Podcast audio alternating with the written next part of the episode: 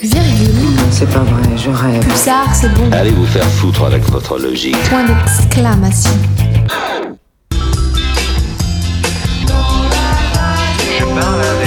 Moi Mais qui elle est celle-là Et ils sont là, ils sont dans les campagnes, dans les villes. Ah bah, la rationalité, vous n'allez pas me jeter un sort. Puis on sent euh, la triche, ne s'emmerde pas du tout, se protège grâce aux lois du système. J'ai envie de taper Jean-Philippe.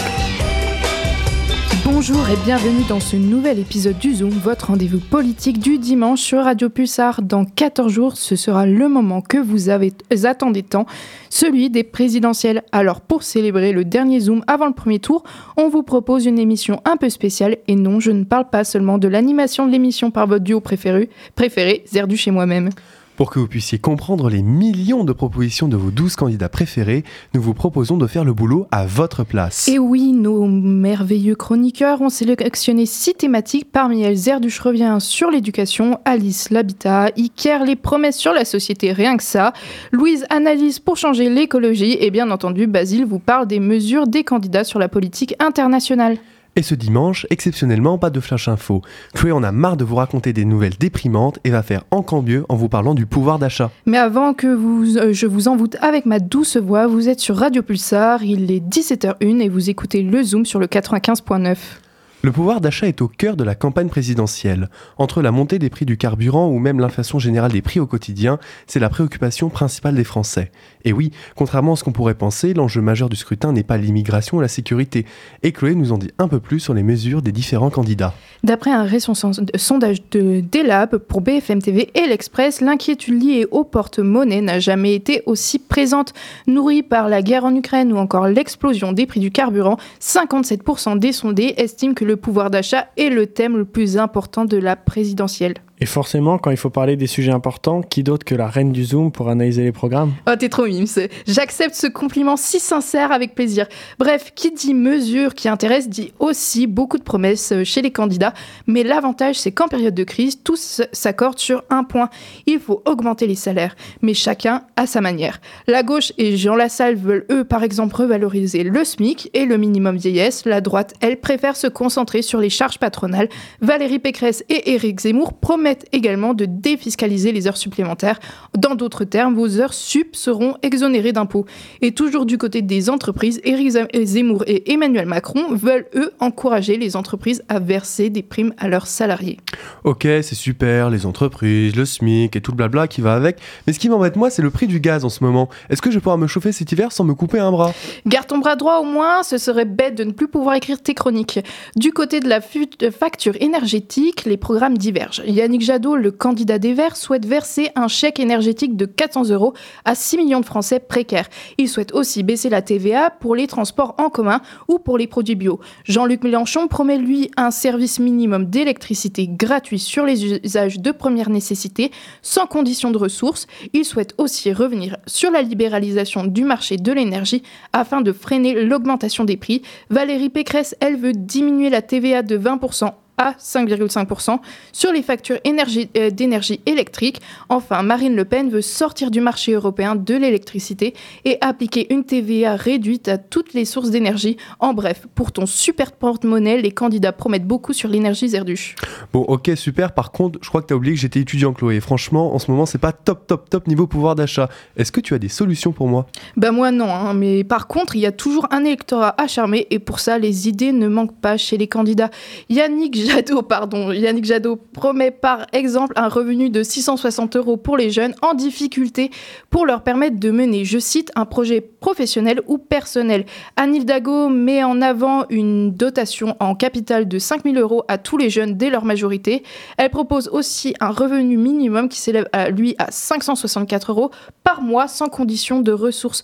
Par contre, le coût de l'ensemble est estimé à 8 milliards d'euros. Et bien sûr, qui, euh, qui dit revenu étudiant dit aussi Jean-Luc Mélenchon il plaide pour lui pour ce qu'il appelle une allocation d'autonomie de 1063 euros par mois pour les jeunes. Quant à Fabien Roussel, il appelle à une ouverture du RSA au moins de 25 ans et à un revenu étudiant de 850 euros net. Étonnant quand on parle d'aider les jeunes, la droite disparaît. Euh, attends, laisse-moi chercher dans les programmes, on sait jamais. Ah si, j'ai trouvé Valérie Pécresse, la candidate républicaine, propose une banque des jeunes. En gros, avant tes 30 ans, Basile pourra utiliser cette banque pour financer ses études ou un projet professionnel et il n'aura à rembourser la somme uniquement le jour où il touchera un revenu suffisant. Dans la même idée, Marine Le Pen souhaite exonérer les moins de 30 ans d'impôts sur le revenu. Mais entre nous, avec le futur salaire de journaliste de Basile, ce n'est pas pour tout de suite. Enfin, Nicolas Dupont-Aignan promet une fac et des concours gratuits. Et quand on sait que notre génie Iker non boursier dépense 320 euros pour se faire recaler sur le concours commun des écoles d'ingénieurs Minpont, ce n'est peut-être pas une si mauvaise idée. Et à part l'autoroute du bonheur, pour s'endetter plus facilement, pour les mesures initiées des candidats, qu'est-ce qu'on a? Je vois qu'il ne me reste pas beaucoup de temps, donc je vais t'en énumérer deux, trois. Emmanuel Macron, Marine Le Pen et Zemmour, Éric Zemmour, pardon, proposent la suppression de la redevance audiovisuelle.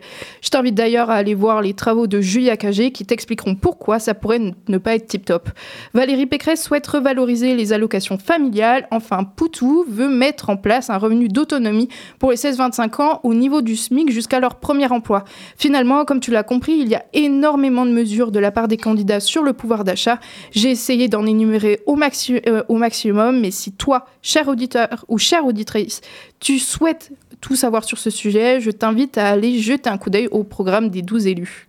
Et merci Chloé d'avoir dépassé le coin accordé à ta chronique. Le CSA. Euh, L'ARCOM, euh, merci, sois précis. Oui, madame la journaliste. L'ARCOM va nous frapper parce qu'on ne respecte pas l'égalité du temps de parole. Bref, pour que l'on s'étripe au mieux, passons tout de suite à l'international. Je suis sûre que les promesses des candidats nous donneront des idées. C'est maintenant autour d'un thème qui rehausse le niveau en prenant du recul sur le monde. On s'intéresse à la question de l'international avec Basile, souvent oublié au début de la campagne présidentielle. Et oui, les débats étaient tournés autour de la crise sanitaire et de la sécurité, mais depuis la guerre en Ukraine, les candidats donnent chacun leur vision de leur France dans le monde. Effectivement, la guerre en Ukraine a bousculé beaucoup de choses dans cette campagne.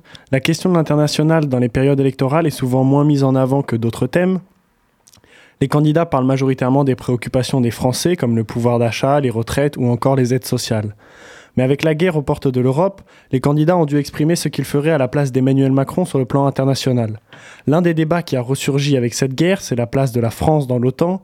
L'organisation du traité de l'Atlantique Nord a pour objectif de créer une alliance militaire entre les pays membres, qui sont les États-Unis et les pays européens, avec une règle du 1 pour tous, tous pour un. La guerre ukrainienne a projeté l'organisation sur le devant de la scène internationale. Le problème, c'est que l'OTAN est souvent vu comme un vieux démon de la guerre froide où le monde n'était séparé qu'en deux. Plusieurs candidats, à gauche comme Jean-Luc Mélenchon et Philippe Poutou, mais à droite aussi comme Éric Zemmour et Nicolas Dupont-Aignan, veulent quitter l'OTAN. La raison principale est la volonté d'être indépendant des États-Unis et permettre à la France de redevenir, dit-il, une grande puissance. D'autres étaient aussi pour une sortie de l'OTAN, mais préfèrent attendre la fin de la guerre. Pour Marine, Le Pen, pour Marine Le Pen, il ne faut pas quitter l'OTAN pendant cette guerre, mais il faudra le faire après, car l'organisation vise selon elle à l'encerclement dangereux de la Russie, et selon Fabien Roussel, ce n'est pas non plus le moment, mais il faudra ensuite trouver, dit-il, une nouvelle logique de sécurité collective. Mais quelle place les candidats veulent donner à la France dans le monde? Très bonne question et c'est là tout l'enjeu. On voit que les programmes électoraux sur l'international, c'est une fois de plus une raison de parler de la France et que de la France. Qui est-elle? Quelle place a-t-elle? Qui sont ses alliés? Etc. etc. Si on prend la question de l'Europe, les candidats ne semblent pas vouloir une Europe au-dessus des pays. Je m'explique. L'Europe aujourd'hui est vue comme un moyen de briller sur la scène internationale seulement par Yannick Jadot et Emmanuel Macron. Les autres ne sont pas tous anti-européens, mais ont tendance à voir l'Europe plutôt comme un grand café dans lequel la France serait qu'un sucre qu'on dissout. À l'extrême droite, les deux candidats veulent réaffirmer la supériorité des lois françaises sur les lois européennes. À gauche, comme d'habitude, ils ne sont pas d'accord, et Jean-Luc Mélenchon refuse les politiques européennes si elles ne sont pas conformes à son programme. Pour cela, il invoquera des options de retrait dans l'Union européenne qui permettraient à un pays de refuser une politique européenne à titre personnel. De son côté, Anne Hidalgo souhaite moderniser la gouvernance économique européenne pour permettre une meilleure transition écologique et des investissements portés sur l'avenir. L'un des autres grands sujets sur le plan international, c'est la question de l'engagement militaire. La France est depuis longtemps un pays engagé dans des conflits armés, soit directement ou bien par l'intermédiaire d'organisations supranationales. C'est le cas au Sahel avec l'opération Barkhane qui avait fait du bruit suite au deuxième coup d'État malien. À ce moment-là, Emmanuel Macron avait annoncé la fin de l'opération Barkhane. Il y a aussi eu des opérations contre le terrorisme dans des pays du Moyen-Orient, ainsi que des opérations en Afghanistan suite à la prise de pouvoir des talibans. Enfin bref, tout ça montre que les candidats qui désirent devenir président doivent proposer leur vision d'une France qui prend ou non part dans des conflits régionaux. Pour le candidat du NPA, il faut mettre fin à l'impérialisme français en retirant les troupes militaires françaises en Afrique. Pour le candidat insoumis, il voit en l'ONU le seul organe légitime d'assumer la sécurité collective et maintenir la paix. Du côté du parti Reconquête, c'est toujours dans une logique d'indépendance et de grandeur, selon lui, qu'Éric Zemmour veut augmenter les forces basées en Outre-mer et à l'étranger. Bref, j'espère que ce tour vraiment réduit des problématiques internationales sur lesquelles les candidates et les candidats se sont positionnés vous a plu. Si vous voulez voir en profondeur ce que proposent les candidats et les candidates sur plein de sujets, n'hésitez pas à faire un tour sur les programmes et surtout à aller voir le comparateur de programmes du journal Le Monde qui est très bien fait. Je vous le conseille. Merci Basile, on voit qu'on prêche à sa paroisse. Au moins, tu nous as donné des idées sur comment faire semblant d'être important sur la scène internationale. Oh on passe maintenant à une autre personne qui aime bien aussi faire semblant d'être importante. Zerduche, toi, tu t'es concentré sur l'éducation. Et oui, que l'on soit élève, étudiant, prof ou parent, la façon dont les politiques vont traiter ces problèmes va déterminer le futur de notre pays. Tu vas nous expliquer quelles sont les propositions des candidats pour l'enseignement scolaire et supérieur. Bonjour Chloé et bonjour à tous. L'éducation, en voilà un chantier qui pose problème, parce que les constats sont multiples, entre la baisse des moyens, des sacro-saintes enquêtes PISA qui font que tacler les élèves français, et les taux d'échec durant les premiers mois à l'université, on a l'impression que le ciel va nous tomber dessus avant même le 10 avril. Chaque candidat, se sentant proche chevalier, a des propositions différentes pour sauver l'école de la République. Le premier sujet sensible, ce sont les moyens alloués au bon fonctionnement de notre système scolaire et universitaire. Le problème est simple, le métier d'enseignant n'attire plus vraiment, notamment en raison de salaires qui sont tout simplement pas à la hauteur des attentes du métier. Peut-être vous rappelez-vous d'Anne Hidalgo qui a proposé le doublement des salaires des profs. Après les railleries de la classe politique, elle avance l'idée de rémunérer au niveau des cadres ces dix enseignants. Les autres candidats ne sont pas en reste. Poutou dit 33, Roussel 30, Jadot et Dupont-Aignan 20, Mélenchon 15, Le Pen 3% par an, soit en tout 15 comme le candidat de l'Union populaire. Du côté de Zemmour, Pécresse, Lassalle et Macron, on propose des revalorisations tout en restant vague. Sur la question des moyens, seule la moitié des candidats ont un positionnement connu à ce jour. Pécresse propose 10 000 nouveaux postes dans tous les métiers éducatifs, le candidat des écologistes promet 75 000 nouveaux profs, Jean-Luc Mélenchon veut réduire les effectifs à 19 élèves par classe, Le Pen veut limiter le nombre d'élèves à 20 au collège et 30 au lycée, Fabien Roussel, le candidat du Parti communiste français, veut tout augmenter, 45% pour le budget de l'éducation nationale, 43% pour celui de l'enseignement supérieur. Il y a un sujet que je trouve très amusant, mais en même temps assez inquiétant chez nos candidats, ce sont les propositions de changement de programme. Parce qu'il ne faut pas croire que parler d'une telle chose, ne supprimer tant d'heures de cours est anodin. Au contraire, cela révèle un projet politique plus vaste de la part des dirigeants. Car influencer l'éducation, c'est influencer la société tout entière. Alors, on propose par exemple pour Hidalgo des états généraux de la pédagogie, mot fourre-tout qui veut rien dire. Roussel, Dupont-Aignan ou Le Pen souhaitent le retour de l'ancien bac. Zemmour, la fin du collège unique, oui oui, et le retour du certificat d'études, et j'en passe et des meilleurs. La palme de la proposition la plus incongrue revient à Valérie Pécresse, qui propose l'instauration d'un examen d'entrée en 6 et pourquoi pas Ouh c'est sûr qu'à force de mettre des examens partout, on va être au taquet pour la fac. Et en parlant d'enseignement supérieur, est-ce que les candidats ont entendu les multiples contestations de ces dernières années? Effectivement, Chloé, certains dispositifs lancés par les gouvernements Philippe puis Castex sont attaqués par les prétendants à l'Élysée. Parcoursup en fait partie. Rappelez-vous, auditrices et auditeurs, Parcoursup a remplacé APB, critiqué notamment car procédant au tirage au sort dans les formations les plus demandées. La nouvelle mouture lancée par Frédéric Vidal, ministre de l'Enseignement supérieur, est tout aussi critiquée. Entre les classements des élèves systématiques, des formations non sélectives à l'université qui deviennent sélectives, et un algorithme obscur, blâmé même par la Cour des comptes. Les principaux candidats de gauche proposent la suppression du système pour une nouvelle plateforme, je cite, plus transparente pour Yannick Jadot et plus juste et humaine pour la candidate du Parti socialiste. Sinon, c'est relativement mort de ce côté-là, à part Macron qui veut l'amélioration du système et Zemmour qui souhaite un bac exigeant et sélectif. Fin de citation. Sinon, sur les questions structurelles de l'université, que ce soit le nombre croissant d'étudiants, le manque de moyens et de profs, globalement, c'est la vache maigre. Roussel propose quatre nouvelles universités, Macron et Pécresse veulent accélérer l'autonomisation des facs pour, je cite, les rendre plus attractives. La précarité n'a pas été beaucoup plus abordée par les candidats. Près de 20% des étudiants vivent sous le seuil de pauvreté aujourd'hui. On sait que travailler affecte les résultats scolaires et les nombreuses files d'attente que l'on retrouve montrent la réelle détresse de certains. Mélenchon s'illustre en proposant une allocation d'autonomie de 1063 euros, soit le seuil de pauvreté, pour les étudiants et les élèves en lycée professionnel. Le revenu étudiant de Roussel s'élève à 850 et le revenu citoyen de Yannick Jadot serait de 918 euros. Éric Zemmour veut se concentrer sur les classes moyennes en leur facilitant l'accès aux bourses et Valérie Pécresse veut créer la Banque des jeunes, idéale pour celles et ceux qui veulent s'endetter pour financer leurs études. Euh, merci le copyright, un bravo le professionnalisme, ma chronique, bon bref. Mais finalement, on doit retenir quoi de tout ça? Si je voulais faire le prof, je mettrais un peu mieux faire. Les candidats attendent ici le sujet de l'éducation, mais beaucoup moins que d'autres problématiques probablement plus vendeuses. Les propositions sont beaucoup financières et c'est tant mieux. La revalorisation des enseignants ou l'accompagnement des étudiants sont fondamentales. Mais l'éducation, c'est plus que des chiffres dans un tableau Excel. L'éducation, c'est ce qui nous construit, qui nous permet de vivre dans la société et de faire communauté avec les autres.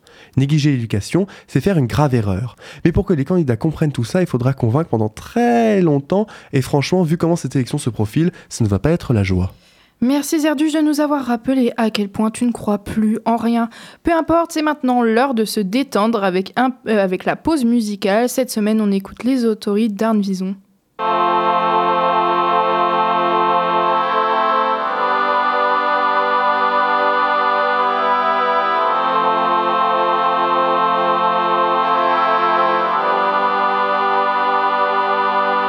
Les otaries, les otaries, les otaries du zoo de Vincennes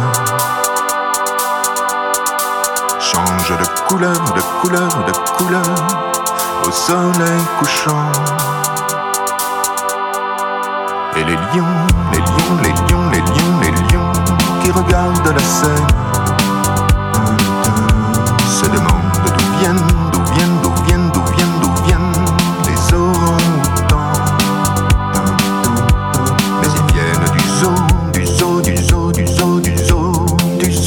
zoo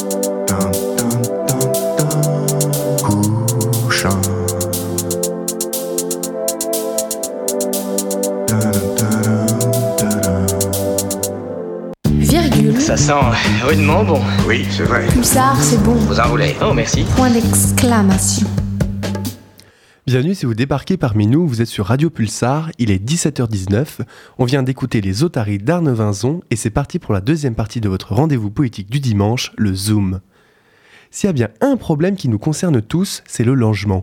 Sans toit, pas d'existence légale, pas de protection élémentaire. C'est pour ça, tous unanimes, les partis de gauche, en passant par le centre jusqu'aux partis de droite, tous les candidats de notre belle France prévoient de nouvelles mesures en termes de logement.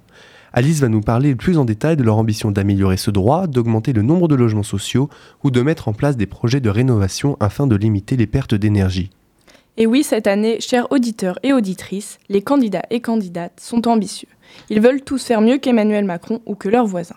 Mais qu'ont-ils prévu pour les cinq prochaines années?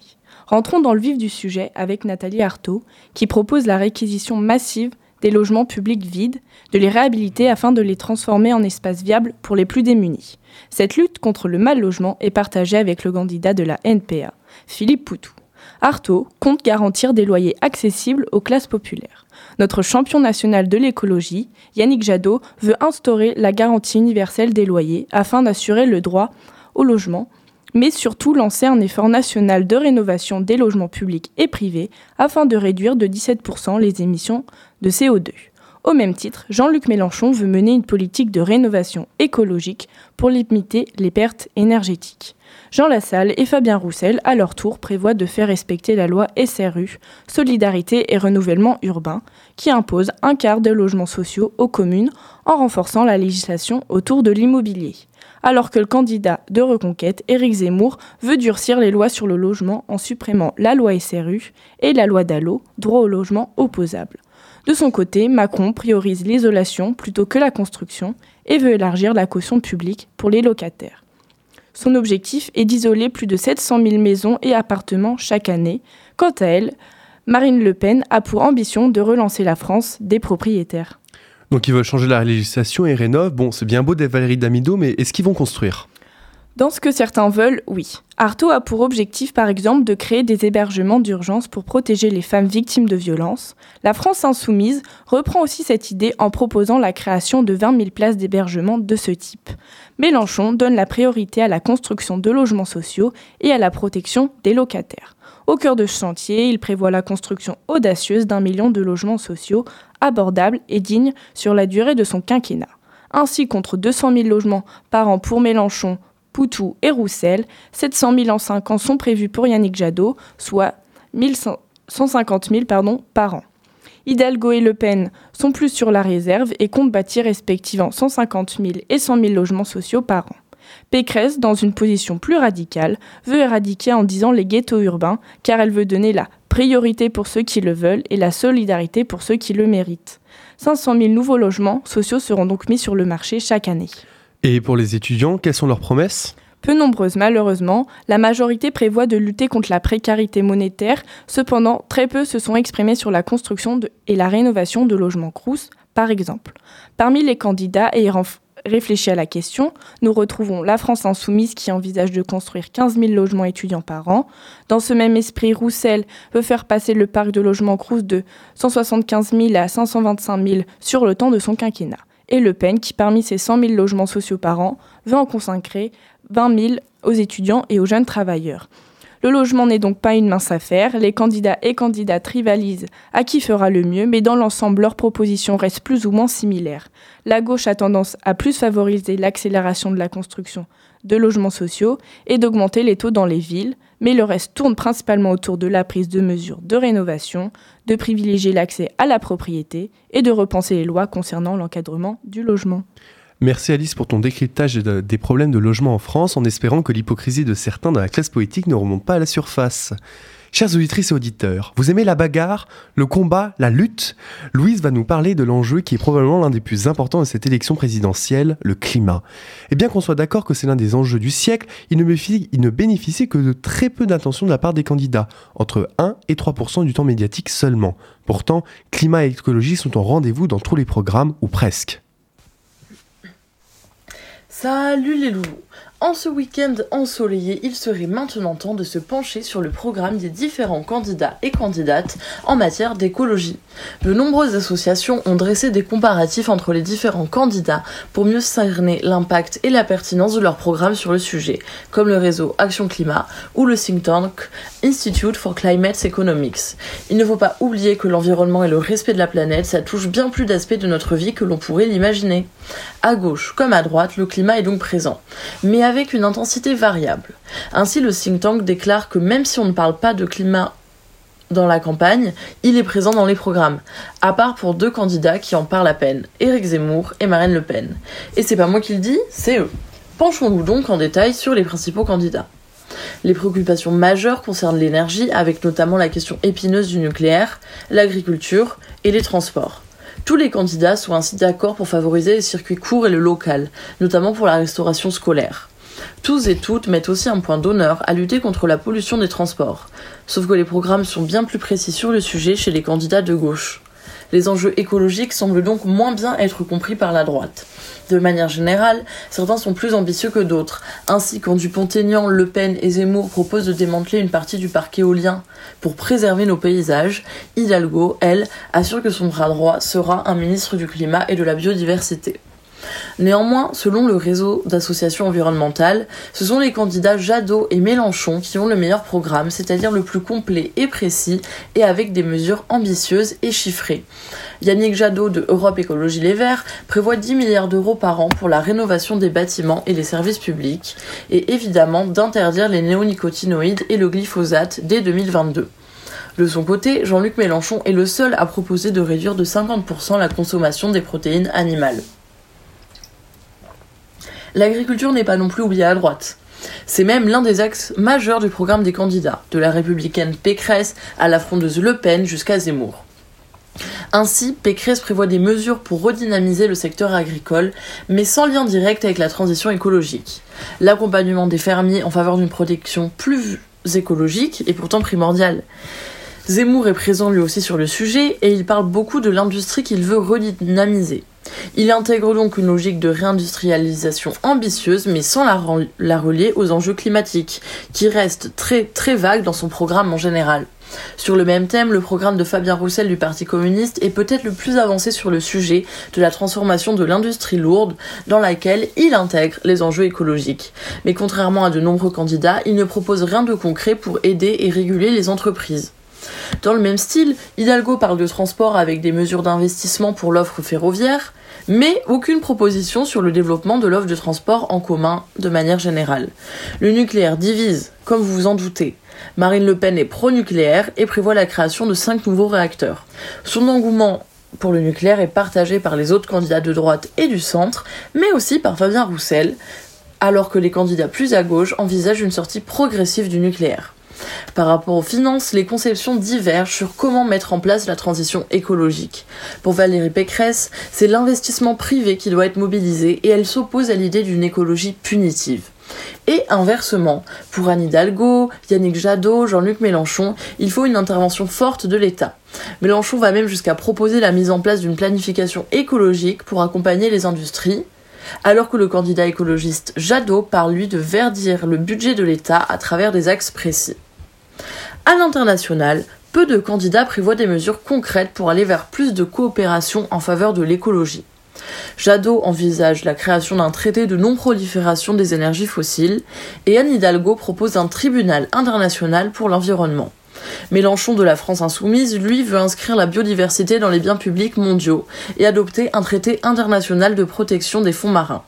Dupont-Aignan compte lancer un programme zéro déchet pour les océans, une idée aussi partagée par Pécresse avec un projet de coopération entre pays méditerranéens. Je vous invite à aller consulter le site du réseau Action Climat et les nombreux articles sur le sujet pour vous faire vous-même votre avis sur les candidats et candidates en matière d'écologie. En tout cas, cette question sous-tend cette élection, bien qu'elle ne parvienne pas à s'imposer dans le débat médiatique. Qui sera le plus vert dans la course à l'Elysée La réponse dans quelques semaines. Patience les loulous. Merci Louis, ça fait plaisir d'entendre ta douce voix. quand est-ce que tu reprends les rênes de cette émission et qu'on l'anime notre duo là? Parce que notre duo passif-agressif me manque trop. Non, fais ça, un cerduche. Passons maintenant au sujet de société et bien entendu, Iker, tu t'y colles. Société. Le terme est large. Peut-être de trop pour une simple chronique. Entre contorsions intellectuelles, gymnastique entre les programmes, le spectacle s'annonce rude. Alors préparez vos tissus, votre eau, vos mouchoirs, vos torchons, ça va transpirer, à en perdre les os, à en déchirer les tissus, au programme, rapport de genre, handicap, racisme et droits des étrangers. tu sais qu'il est sensible aux arts Tu t'emballes, Iker, tu t'y colles, c'était pour donner de la dynamique, pas pour que tu te mettes en PLS. Ok, ok, dynamique. Euh, non, mais là, ça va pas. Hein. Sans plus attendre, les violences et rapports de genre. Sur ce thème, Jean Lassalle propose une amélioration de l'aide juridictionnelle, mais rien dans l'éducation, rien sur la prise en charge et l'aide aux victimes, rien sur les violences obstétricales et gynécologiques. C'était obligé.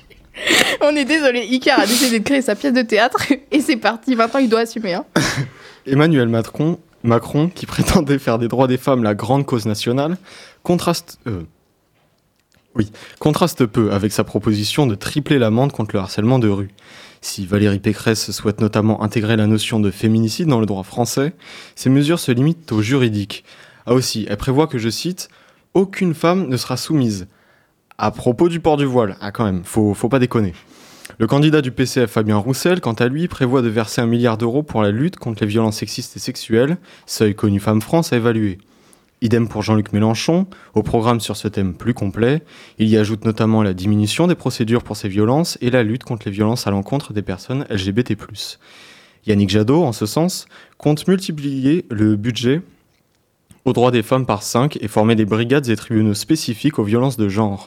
Aussi, Philippe Poutou propose l'inéligibilité des élus condamnés pour violences faites aux femmes, chose que le candidat de la France insoumise ne prévoit pas quand celui d'Europe Écologie Les Verts entend les écarter du gouvernement et de la haute fonction publique. Enfin, Nathalie Arthaud soutient l'IVG et l'égalité de genre, mais ne présente que peu de mesures. En effet, Lutte ouvrière a pris le parti de ne pas faire de promesses pour cette campagne, le programme voulu révolutionnaire. Oula, mais Iker, le temps chauffe?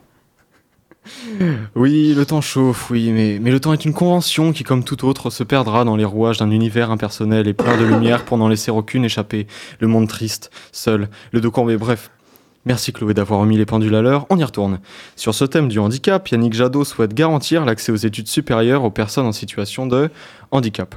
Jean Lassalle veut définir une politique pour les handicaps invisibles, cause peu relayée dans les programmes. Enfin, à l'exception d'Emmanuel Macron, tous les candidats souhaitent déconjugaliser l'allocation aux adultes handicapés. Parmi les nombreux candidats et candidats à vouloir valoriser cette aide, l'AAH, Nicolas Dupont-Aignan compte la revaloriser de 160 euros quand Philippe Poutou et Jean-Luc Mélenchon visent le SMIC. Mais Iker, tu es d'un synthétisme une fois disparu sous la pression de la hiérarchie, c'est impressionnant. Je te pensais pourtant perdu dans les méandres de la flemme. excusez-moi, dans les merdes de la flemme quand ta chronique seule manquait au conducteur ce matin. J'ai compris le message, Chloé. Euh, les amis, attachez vos ceintures, on va carburer.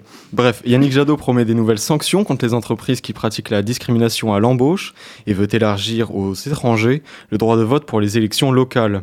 Au contraire, Éric Zemmour et Marine Le Pen veulent restreindre le, le regroupement familial et l'accès aux prestations sociales pour les étrangers.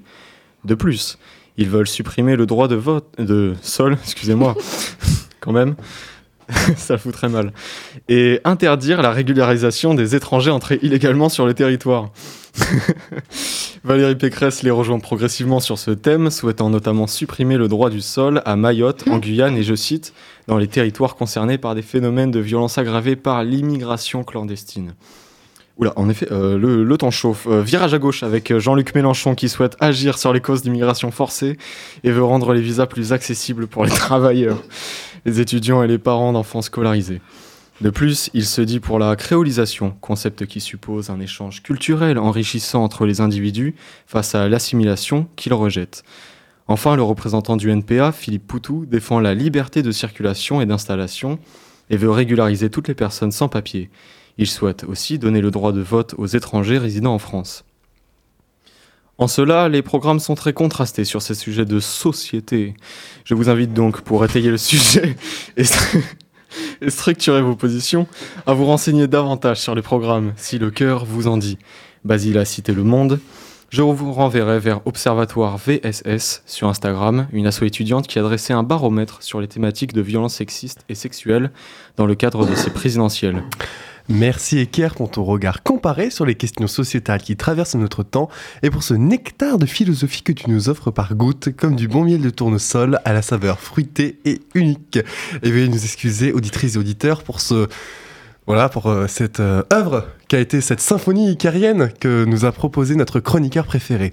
Vous écoutez toujours le Zoom sur Radio Pulsar, il est 17h34. Dans quelques instants, on retrouve l'interview de la semaine, mais avant ça, on écoute Mansfield de TIA.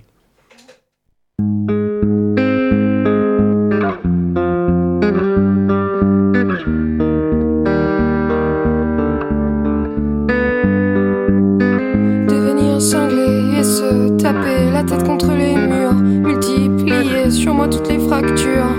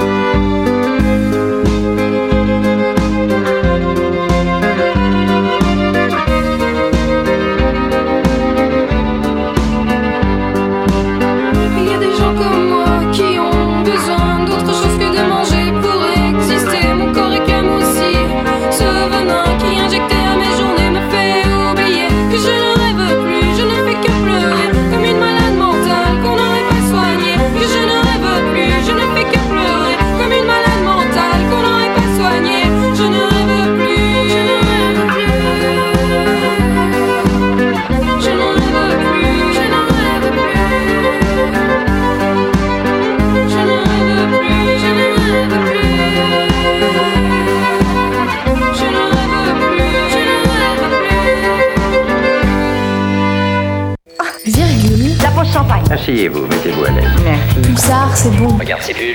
Il doit y avoir une vie organique, je pense. Point d'exclamation. Eh bien voilà, à votre santé.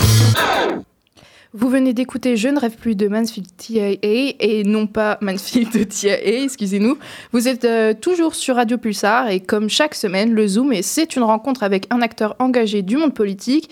Et je m'entretiens avec euh, bah, François Blanchard, élu PS et soutien de la Vienne de la candidate Anne Hidalgo. Bonjour François, vous êtes engagé au sein du PS à Poitiers. Pourquoi soutenir ce parti en particulier? Que défendez-vous? Alors, c'est pas nouveau que je soutiens euh, euh, le Parti socialiste, ses candidats et candidates aux différentes élections. En fait, ça vient de mes valeurs euh, profondes, euh, mes engagements pour plus de justice sociale et d'égalité. Et je crois que c'est le seul parti aujourd'hui qui défend euh, réellement ces valeurs-là et qui a eu l'occasion à la fois, quand il a gouverné, l'occasion de les mettre en œuvre et qui a vocation à regouverner demain. Donc, c'est pour ça que je milite aujourd'hui au sein du Parti socialiste. Vous vous définissez également comme écologiste, alors pourquoi euh, Anne Hidalgo et pas par exemple Yannick Jadot? Alors effectivement, je suis, euh, écologiste, euh, mais ce qui va nous différencier avec Europe Écologie Les Verts, euh, c'est que moi je suis pour une écologie positive, une écologie qui allie à la fois les combats sociaux et sociétaux et le combat environnemental essentiel. Je crois vraiment que c'est l'alliance de ces combats qui permettront de, faire en sorte que chacun vive mieux demain. Voilà, il y a des problématiques sociales pour lesquelles on répondra en apportant une réponse à la lutte contre le réchauffement climatique. Je pense notamment, par exemple, à la précarité énergétique. Euh, voilà, je crois à l'alliance de ces combats-là.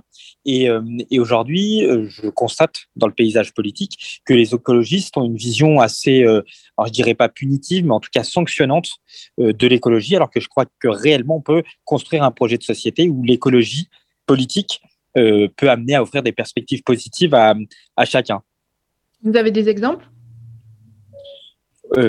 On pourrait le, prendre par exemple à l'échelle locale. euh, quand euh, la seule euh, réponse à l'urgence climatique est d'éteindre l'éclairage public la nuit, alors que la nuit, nous avons un certain nombre de personnes qui ont besoin d'être en sécurité. Je pense notamment à toutes ces femmes qui vont travailler la nuit, notamment pour travailler dans les hôtels, dans les hôpitaux, dans les EHPAD, qui aujourd'hui se trouvent sanctionnées par cette décision d'éteindre l'éclairage public à Poitiers la nuit, alors que d'autres solutions existaient, euh, notamment des, solutions technologiques qui permettaient d'atteindre les mêmes objectifs en termes de préservation de la biodiversité et de réduction de notre consommation d'énergie, euh, notamment investir par exemple dans un parc euh, à LED, baisser l'intensité de la lumière plutôt que de faire ce choix punitif d'éteindre et qui va aujourd'hui rendre plus compliqué l'usage de notre ville la, nuit pour un certain nombre d'habitants. Et donc, le slogan d'Anne Hidalgo, pardon, est Ensemble changeons l'avenir. En quoi le PS pourrait changer l'avenir? Parce que, euh, je le disais tout à l'heure, euh, aujourd'hui, on a besoin d'un idéal d'égalité. Euh, aujourd'hui, notre société, elle ne fonctionne pas aussi bien qu'avant, on ne fait pas aussi bien société qu'avant, parce qu'aujourd'hui, les inégalités augmentent. Et donc, c'est à ce combat-là qu'il faut qu'on arrive à répondre. C'est notre idéal républicain et cet idéal d'égalité, il faut qu'on puisse euh, y répondre. Ça passera par l'école. Euh, et je crois qu'aujourd'hui, euh, peu de personnes dans cette campagne ont parlé d'école, à part Anne Hidalgo. Comment on donne les moyens demain à l'école de former chaque, chaque enfant de la République à devenir des citoyens qui construiront eux-mêmes leur propre destin? Voilà, c'est aussi un certain nombre de combats sociaux autour du pouvoir d'achat. On, vivra mieux demain aussi quand chacun euh, aura euh, la capacité de faire ses propres choix et de choisir son destin. Ça passe par la question du pouvoir d'achat qui est fortement euh, dégradé aujourd'hui dans ce contexte inflationniste. Il faut pouvoir apporter des réponses et c'est pas et, et la gauche quand elle s'éloigne de cette de ce combat-là, elle se perd. Donc nous aujourd'hui, les choses sont simples. On est ceux qui défendent l'égalité réelle de toutes et tous, qui portent ce combat et qui aujourd'hui sont les seuls à apporter des solutions concrètes sur la question du pouvoir d'achat de- de- des Français et des Françaises. Et quand on parle de pouvoir d'achat, ceux qui ont été le plus touchés pendant la crise sanitaire notamment, c'est les étudiants. Est-ce que vous pensez qu'Anne Hidalgo peut porter la voix des jeunes? Oui, totalement. Effectivement, les étudiants, on l'a vu euh, pendant la crise euh, sanitaire, on le voit euh, aujourd'hui en- en- encore avec notamment la crise énergétique qui se présente à nous. Donc là, les étudiants, mais la jeunesse sont les premiers confrontés à cette, crise du pouvoir d'achat. Et donc oui, ça a toujours été la gauche au pouvoir, toujours été les socialistes qui ont défendu la jeunesse, qui ont porté des propositions concrètes dans le débat. Je prends un exemple, la garantie jeune qui permet, pour permettre à des jeunes éloignés de l'emploi de se réinsérer socialement euh, et dans l'emploi. Euh, ça, ce sont les socialistes toujours au pouvoir qui ont porté ce, cette vision de progrès, de progrès social. Et c'est demain euh, seuls les socialistes qui seront capables de redonner des perspectives positives euh, à la jeunesse et aux jeunes de notre pays. Et à deux semaines des élections, comment est-ce que vous sentez euh, ce premier tour? Euh, pas simple, pas simple parce qu'on l'a dit, on traverse des crises. La crise sanitaire est toujours présente. Il y a la crise euh, géopolitique, la guerre que la Russie euh, mène contre l'Ukraine. Euh, donc ça enlève des perspectives. Et puis on vit une crise démocratique. L'abstention est de plus en plus forte et on voit bien euh, que beaucoup de voilà de, de, de nos concitoyens se désintéressent de la chose publique et, de la chose politique, alors que c'est pourtant euh, essentiel pour leur quotidien et leur, euh, leur avenir. Euh, donc là, moi, ce que, je ressens, c'est beaucoup d'indécis, beaucoup de personnes qui ne savent pas encore s'ils veulent aller voter. Donc, il nous reste 15 jours, 15 jours pour à la fois convaincre de l'intérêt d'aller voter, mais demain d'aller voter Anne Hidalgo, d'aller voter pour les socialistes aux futures élections législatives, parce que s'ils veulent que leur vie change, ça sera en mettant ce bulletin de vote que ça, que ça sera possible. Et euh, justement, euh, quand on voit ce qui se passe euh, par rapport à la gauche, il y a de plus en plus de personnes qui estiment que le vote utile, c'est Jean-Luc Mélenchon. Qu'est-ce que vous en pensez? Eh bien, que j'oublie pas euh, un certain nombre de positions qu'a pris Jean-Luc euh, Mélenchon. Je ne crois pas que le vote utile demain soit euh, le vote euh, Mélenchon. D'abord parce que s'il arrive au second tour, euh, les différents sondages montrent que l'hypothèse euh, Emmanuel Macron-Jean-Luc Mélenchon, c'est là où euh, euh, Emmanuel Macron a le plus de chances d'être euh, d'être élu. Donc c'est pas vrai que c'est le vote utile, mais surtout à tous ceux qui légitimement à gauche se disent bon, allez, on vote euh, Mélenchon. Je voulais simplement leur rappeler un certain nombre de positions de, Jean-Luc Mélenchon, euh, notamment sur la scène internationale. On l'a vu avec euh, ses positions pro-russes pendant longtemps, même si ces dernières semaines, il a fait semblant d'évoluer sur, sur ces positions-là. Mais je pense aussi à la question de la République, de la laïcité. Moi, je me souviens quand il sacralisait sa personne, je crois que c'est pas sain comme, euh, comme débat. Et, et je pense que si la gauche demain euh, euh, veut retrouver le chemin du progrès, encore cet idéal d'égalité, il faut pas se tromper. euh, et et- et c'est bien chez les socialistes qu'il faut voter pour, euh, pour retrouver des perspectives positives et un destin commun positif. Et en tant qu'électeur, comment est-ce que vous vivez euh, cet échec du rassemblement de la gauche? Ben, encore une fois, le, le, le rassemblement de la gauche, c'est pas une fin en soi. Le- C'est utile, c'est un moyen de gouverner, euh, c'est un moyen de pouvoir changer la vie des gens, mais encore faut-il être d'accord. Aujourd'hui, il y a euh, à gauche des désaccords profonds qui sont pas traités euh, sur notre modèle de société. Comment fait-on société demain?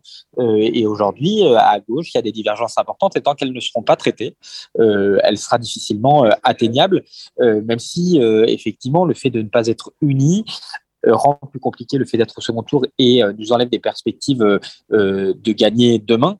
Mais encore une, fois, gagner pourquoi si nous ne sommes pas mis d'accord sur le projet de société? Euh, Je crois qu'il faut rebâtir euh, quelque chose. Et en tout cas, nous, on sera toujours de ceux qui s'inscrivent dans le pacte républicain et dans l'idée d'une république universelle euh, qui s'adresse à tous. Euh, et, aujourd'hui, une partie de la gauche s'en est éloignée de cette idée-là. Donc, euh, donc, on sera des militants de l'Union à condition qu'on ait défini un projet de société commun. D'accord. Eh ben, merci beaucoup, François.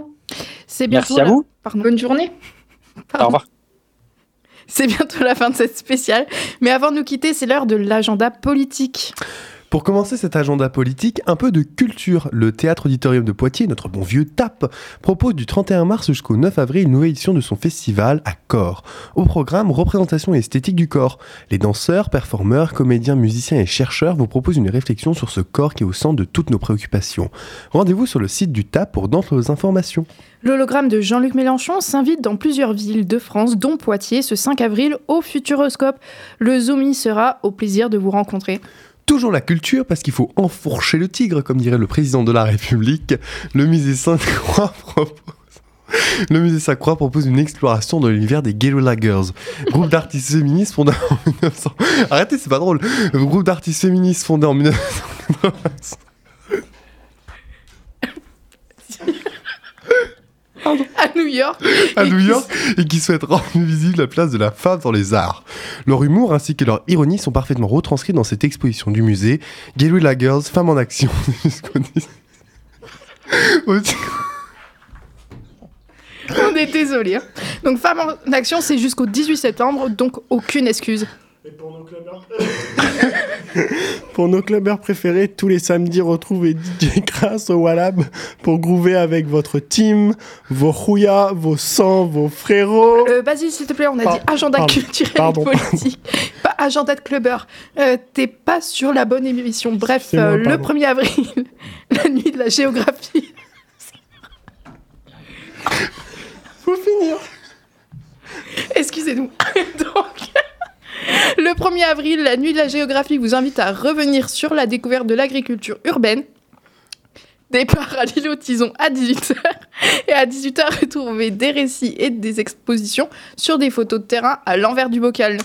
Le Zoom, c'est déjà fini. Merci à tous nos chroniqueurs et bien évidemment à Lou qui gère la technique et sans qui l'émission ne serait que juste 6 personnes discutant dans une pièce. Et surtout, auditrices et auditeurs, excusez-nous pour nos diverses fous rires, mais j'espère que ça va vous donner un peu de joie pour euh, cette vie qui est tellement compliquée entre la guerre, le pouvoir d'achat, entre euh, tout, tout qui vient vraiment il respirer sur les. Allez, On il se retrouve le 10 avril avec nos bulletins de vote. Il est 17h47 et dans quelques minutes, c'est l'heure de Pause Pixel sur l'antenne de Radio Pulsar. Mais en attendant, le podcast est disponible dès demain en replay sur le site internet de Radio Pulsar. À bientôt sur les ondes du 95.9 et n'oubliez pas, on n'est jamais mieux servi que par l'actualité.